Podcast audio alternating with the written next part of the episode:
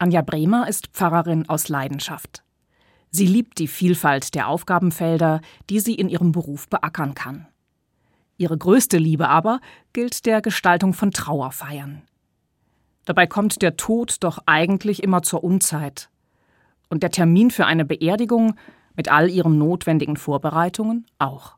Ich mache Beerdigungen sehr, sehr gerne.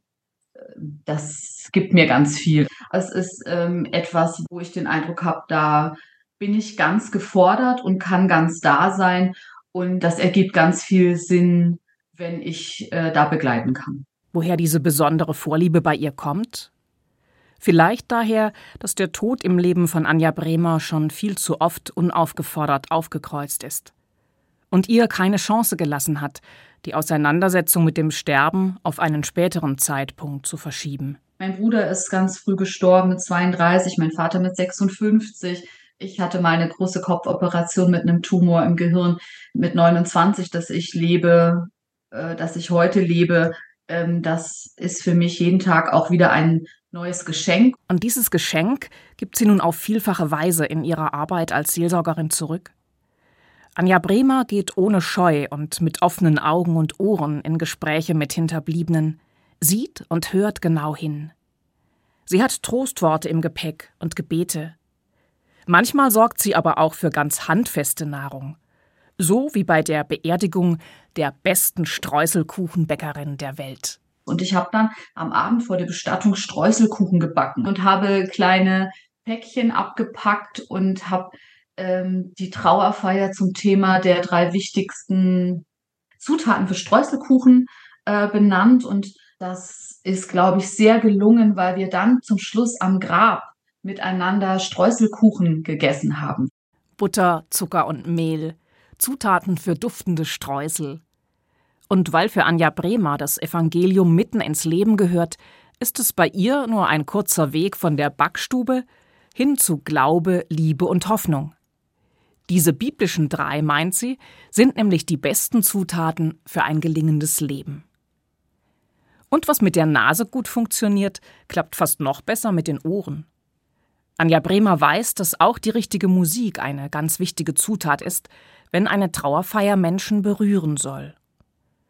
Es macht großen Spaß, sich mit der Pfarrerin Anja Bremer über ihre liebevoll gestalteten Trauerfeiern zu unterhalten.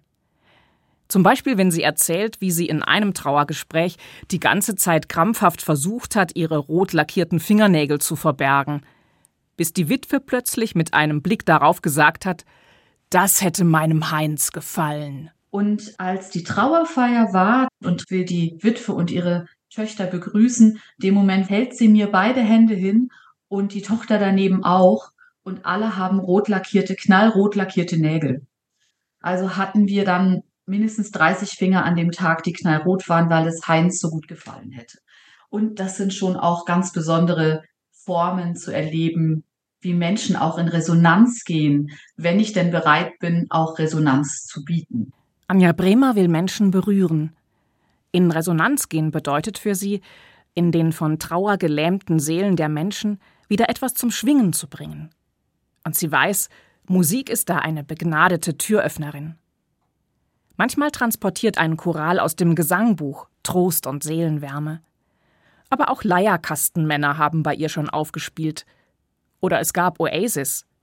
Und einmal auch Peter Alexander mit seiner kleinen Kneipe in unserer Straße. Es heißt in dem Lied irgendwie da, wo das Leben noch lebenswert ist und wo dich keiner fragt, was du hast oder bist. Na, christlicher geht's ja gar nicht. Anja Bremer findet überall biblische Botschaften. Und so eine Entdeckerfreude wünscht sie auch ihrer Kirche.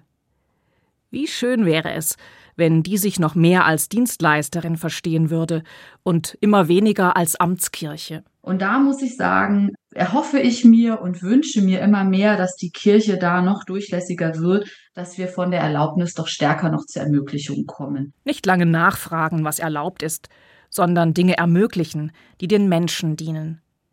Das wäre nach Anja Bremer denn auch so recht im Sinne von Jesus. Der hat einen kranken Menschen einmal gefragt, was willst du, dass ich dir tun soll? Und sich dann am Wunsch seines Gegenübers orientiert und ihn geheilt. Macht sie sich eigentlich auch Gedanken über ihre eigene Beerdigung? Anja Bremer zeigt mir ihr frisches Tattoo am Unterarm. Da steht der Name eines Liedes drauf, Abide with Me. Und das ist die englische Form von unserem deutschen Gesangbuchlied Bleib bei mir Herr. Und mich berührt dieses Lied sehr und ich habe es bei mir, weil ich es als großen Schatz empfinde. Eine schlichte Bitte, dass Gott sie auch in Momenten größter Not nicht allein lassen möge. Dieses Gebet auf dem Unterarm berührt mich sehr. Wie die große Ernsthaftigkeit, die sich bei Anja Bremer mit einer heiteren Gelassenheit verbindet.